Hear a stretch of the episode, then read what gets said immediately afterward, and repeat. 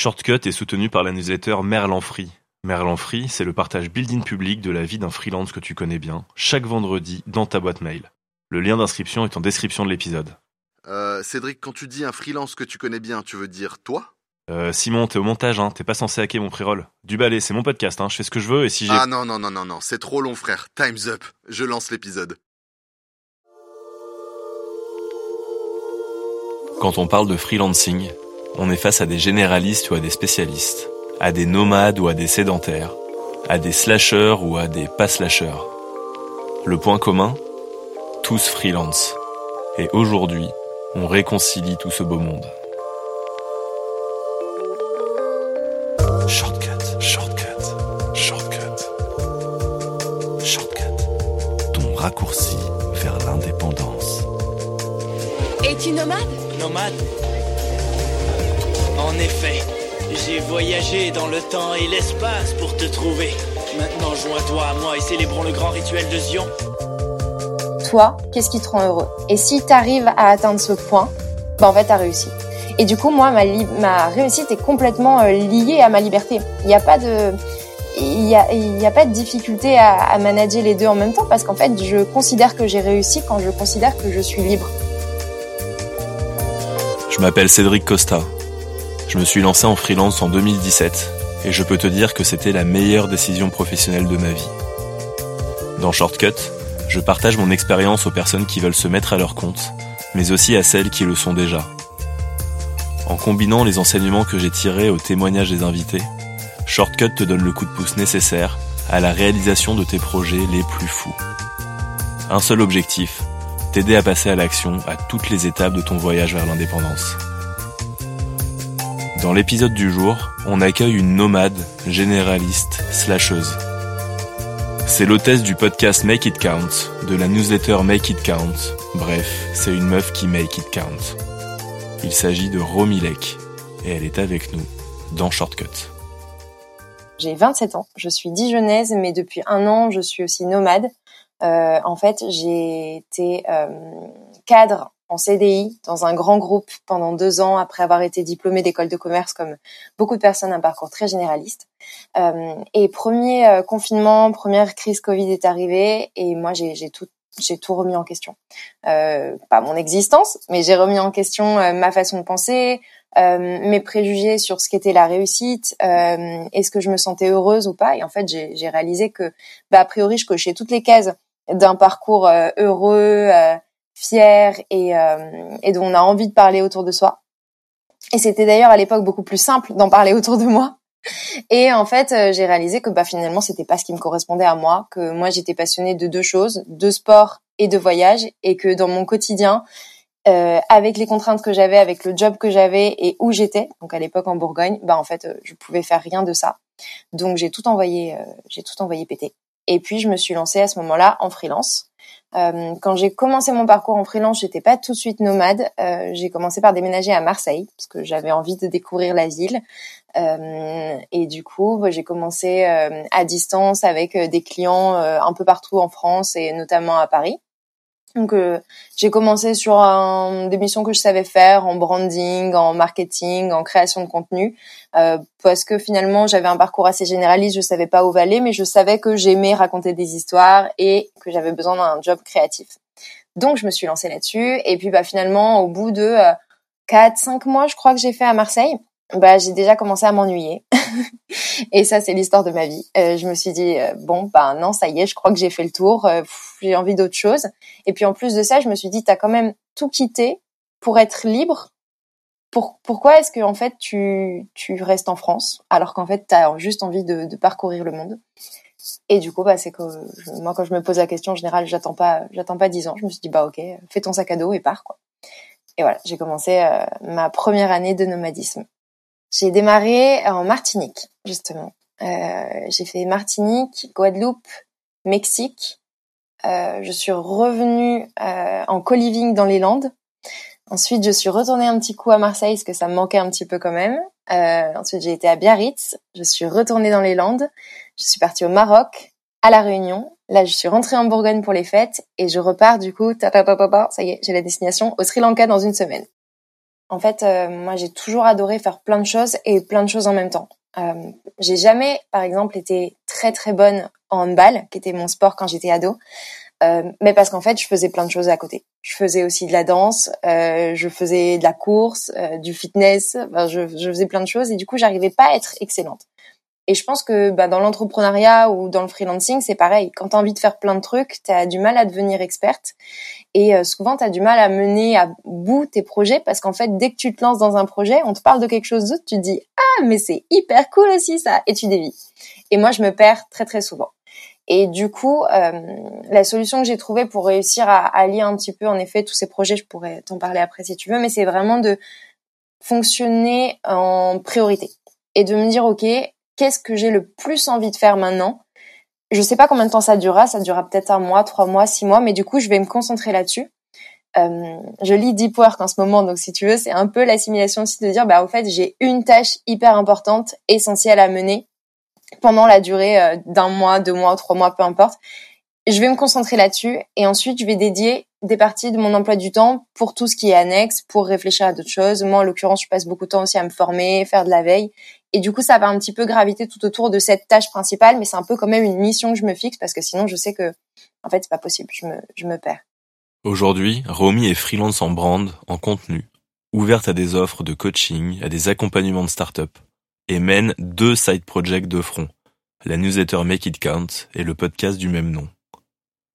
Avant d'aller plus loin, on repart de deux concepts chers à Romy, qui sont rarement les mêmes pour tout le monde, celui de réussite et celui de liberté.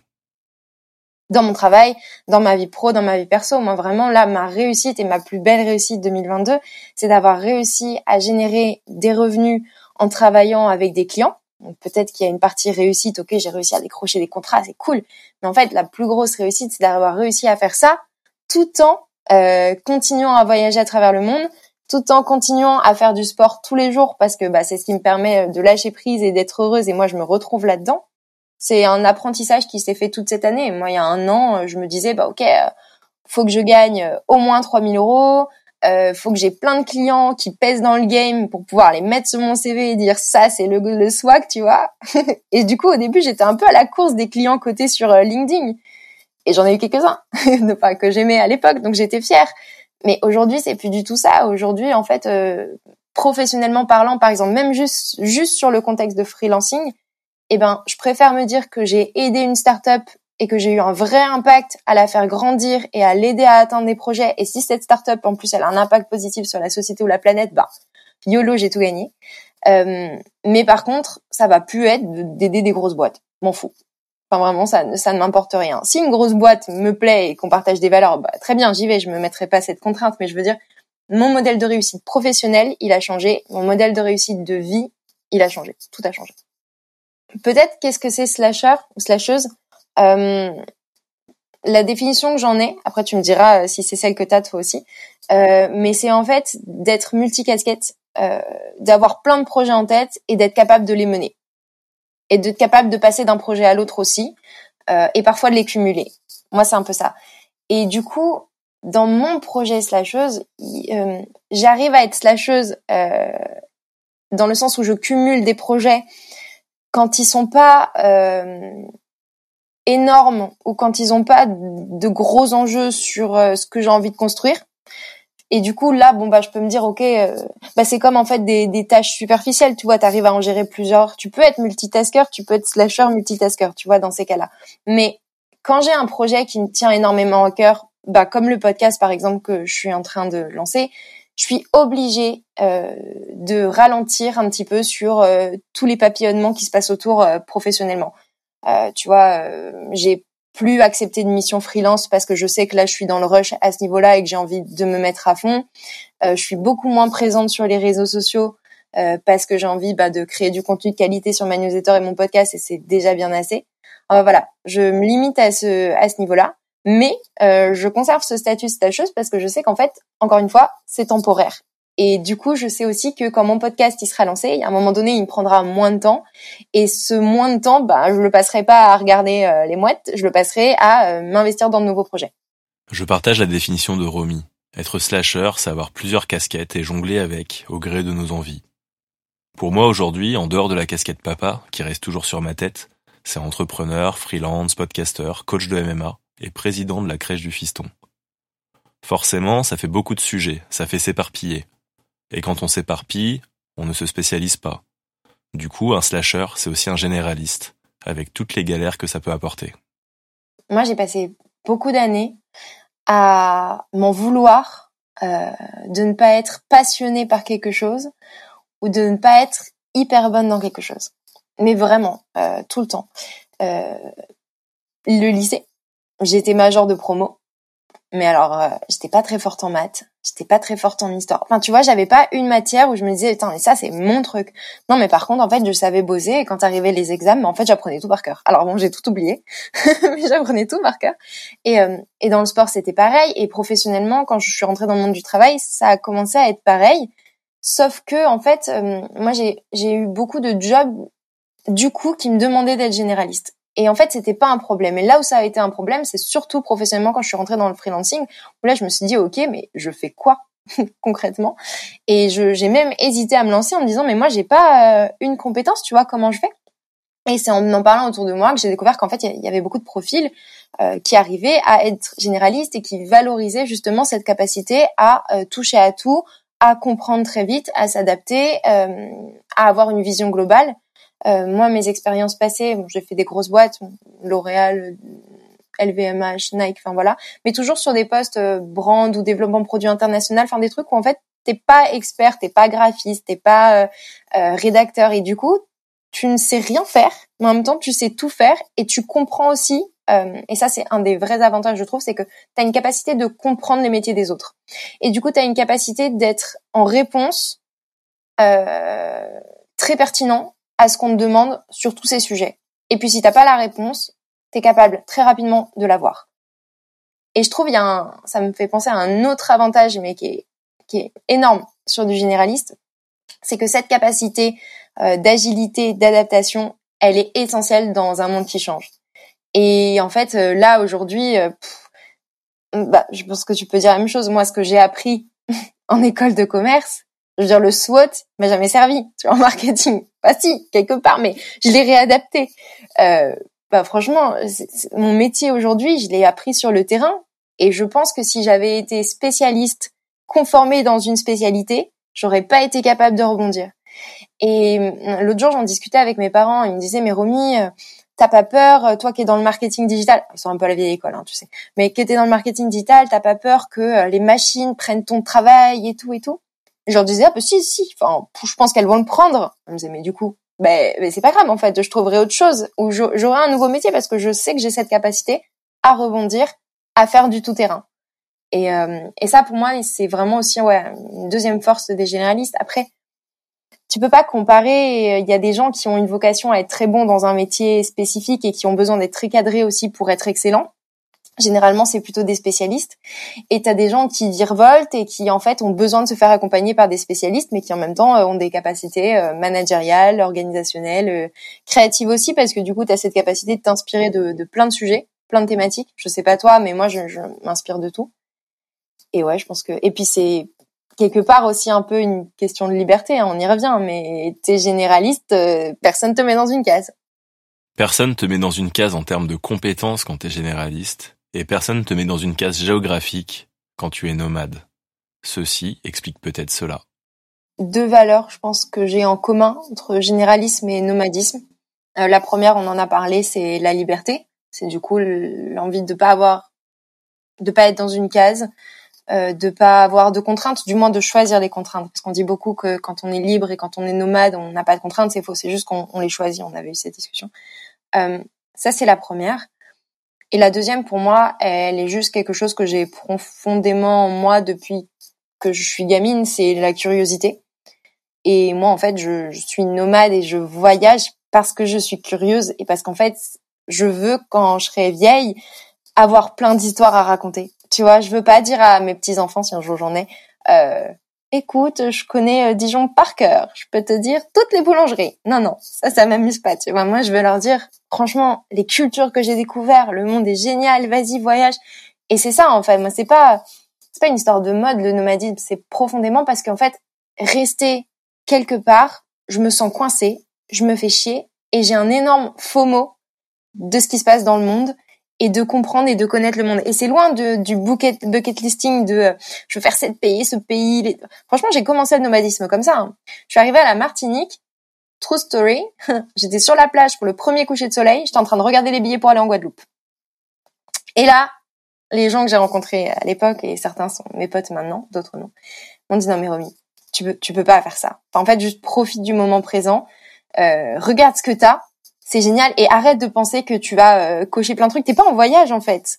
Et c'est ça aussi euh, le nomadisme, ça change la, la notion du voyage.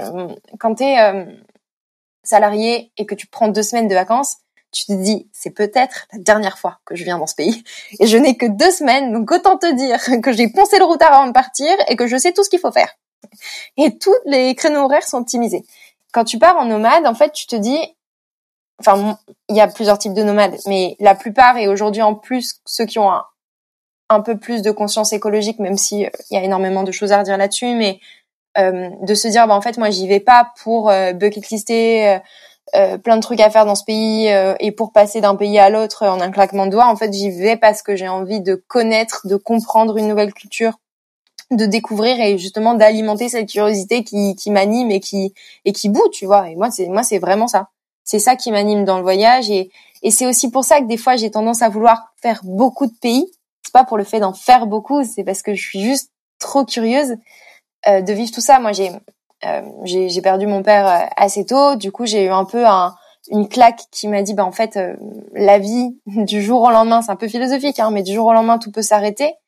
Du coup si tu profiteras maintenant, pas maintenant pardon, tu profiteras peut-être jamais. Et vraiment euh, son décès pour moi ça a marqué ça a commencé vraiment à alimenter. Alors j'ai pas pris les décisions tout de suite, mais j'ai alimenté déjà cette cette euh, envie de vivre à 2000 et en fait de de comprendre qu'on n'a pas le temps. Parce que t'en as beaucoup qui disent qu'on a le temps, mais moi je pense que c'est une connerie. Je pense qu'on n'a pas le temps. Moi, je pars en me disant, ok, je sais que potentiellement j'ai envie d'aller là, là, là, mais en fait là, je sais que je vais au Sri Lanka, je sais pas pour combien de temps. Parce que je me dis, ben peut-être qu'en un mois, tu vas dire c'est génial et au bout d'un mois, tu vas avoir une super opportunité ailleurs et en fait cette liberté, tu vas y aller et peut-être que juste tu vas dire je suis trop bien. J'ai pas, comme tu dis, pris le temps ou assez le temps pour moi de, de comprendre la culture. Et puis aussi des fois tu as des rencontres. Hein. C'est fou, mais moi j'ai passé un mois au Mexique, je ne voulais plus partir, pas parce que il faisait 20 euh, degrés plus qu'en France, tu vois, un peu, mais parce que j'avais rencontré des gens, bah avec le CrossFit euh, que j'adorais et, que je me sentais bien. Et en fait je me suis dit mais et je m'étais mis une contrainte toute seule. J'avais mis un co-living en juin. Et j'étais là mais pourquoi j'ai fait ça quoi? Pour les nomades plus que pour les autres profils le concept de routine semble péjoratif. Romy nous explique pourquoi ce n'est pas le cas pour elle et souligne même l'importance d'en avoir une la routine, c'est très péjoratif quand tu l'entends. Les gens te disent euh, c'est plan-plan, c'est métro boulot dodo, et en fait non, moi je pense qu'elle est euh, hyper structurante. Euh, en fait, une routine, c'est quelque chose qui te donne un cadre, te rassure. quand tu es digital nomade, du coup, tu ne la trouves pas dans un lieu identique parce que tu bouges. D'ailleurs, potentiellement, tu bouges même entre les cafés et les endroits où tu vas travailler. mais ça, c'est un premier truc. Tu peux, si tu as besoin à un moment d'avancer sur un projet, moi je sais que je choisis un café, un coworking ou un espace, et en fait c'est le mien, j'y reste, tu vois. Euh, et du coup, ça crée déjà un peu une routine de dire bah ok, je sais que j'y vais, je pose mes affaires, je prends un bon café, et ça c'est ma routine numéro un et c'est hyper psychologique parce qu'en fait, euh, bah au bout d'un moment c'est des décas dans la journée, tu vois. Mais le café ça me booste et euh, et mon café le matin, si j'ai pas un café, j'ai vraiment du mal à me lancer.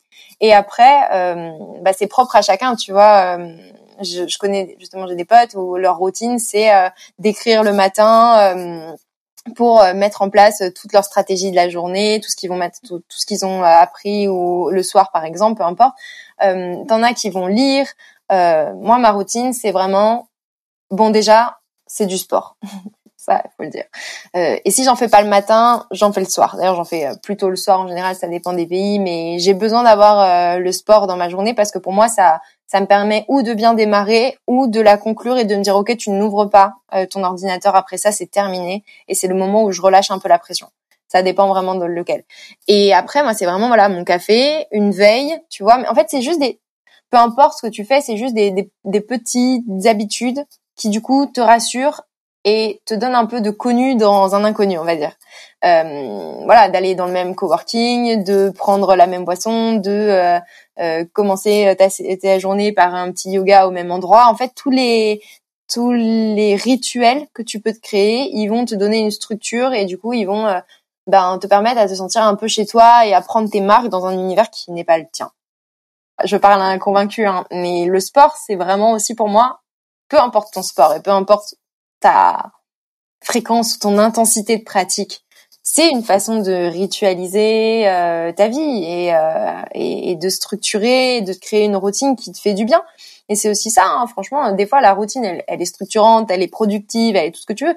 Des fois, juste, c'est te faire du bien, en fait. Et puis c'est important aussi, euh, parce que même quand t'es nomade et quand t'es freelance et quand t'es euh, dans un pays sous les tropiques, des fois, tu passes une journée de merde. Ça arrive comme tout le monde. Et du coup, d'avoir ce euh, cet espoir de se dire ok ma journée va être meilleure parce que je vais faire ça que c'est ancré dans ma routine que je vais le faire et que ça me fait du bien tu vois une session de surf j'en sais rien peu importe en fait. Ben en fait ta journée elle est bonne à la fin. Et au final euh, peu importe ton quotidien que tu sois euh, en France à l'étranger peu importe ce que tu fais en fait si t'as une routine qui te fait du bien bah tu peux passer une journée de merde c'est pas grave t'as quelque chose à quoi te raccrocher. Et c'est important je pense. Du sport ou des petites habitudes. Une routine quoi c'est finalement un trait commun entre les nomades et les sédentaires. On termine cet épisode avec la vision que porte Romy sur le futur du travail, car elle a pas mal de choses à nous dire sur le sujet. Ma vision, je pense qu'elle va pas tant changer euh, d'un point de vue euh, freelancing. Par contre, je pense qu'elle va changer dans la vision que le monde a de nous, marginaux, indépendants, qui vivons, euh, tu vois, reculés dans des huttes tout nus.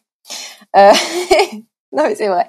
Euh, je pense que c'est ça. En fait, euh, le, les, crises sanitaires ont ouvert la porte de quelque chose qui semblait complètement fermé à beaucoup d'entre nous. Tu vois, il y a une prise de conscience que c'est possible, rien que ça, et que ce soit du freelancing, mais aussi du remote. Enfin, tu vois, tous les travailleurs, des expatriés, je crois qu'il y, en a de plus en plus aussi.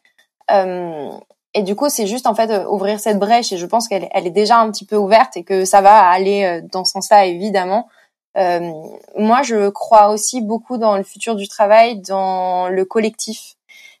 Tu parles justement de, collective work, c'est un exemple. Moi, je pense même dans la vie collective où en fait, on parle beaucoup de la solitude de l'indépendant et tout, mais c'est vrai quand t'es remote worker, des fois t'es un peu tout seul chez toi et je pense qu'il va y avoir énormément de business qui vont se créer autour justement de ces euh, maintenant nous on connaît le coworking et le co-living tu vois mais il va y avoir d'autres modèles d'autres business qui vont créer autour de ça euh, et ça va se développer. Et il y a un troisième axe euh, qui je pense peut-être t'amènera à interviewer une autre personne sur cette thématique. Euh, sinon je le ferai dans mon podcast moi mais euh, autour du futur du travail c'est je pense le futur du web. Et tout ce qui tourne autour du web 3 la décentralisation d'internet la reprise du pouvoir par les créateurs de contenu euh, versus euh, bah, en fait l'utilisation euh, de nos données et leur usage par Gafa et tout et je pense que c'est un, un, truc qui va encore ouvrir plus de portes. C'est pas c'est pas une fin en soi, mais ça, ça va être un outil énorme encore plus pour développer cet accès au nomadisme pour tout le monde en fait. Et puis en plus on dit nomadisme pas forcément, c'est globalement la liberté, la flexibilité, la confiance, la souplesse et, euh, c'est des choses qu'on essaie de, de, récupérer un petit peu déjà et qui vont à mon avis euh, s'améliorer encore dans les, dans les années à venir. Ça te donne des idées? Si tu découvres le podcast ou que ce n'est pas encore fait, tu peux mettre 5 étoiles sur Spotify et Apple Podcast, le partager à tes potes et t'abonner pour être notifié quand un nouvel épisode débarque. Dans le prochain, on accueillera le fondateur d'un collectif prestigieux qui écrase tout sur son passage. C'est sur ce magnifique teasing que je te quitte et que je te dis à très bientôt.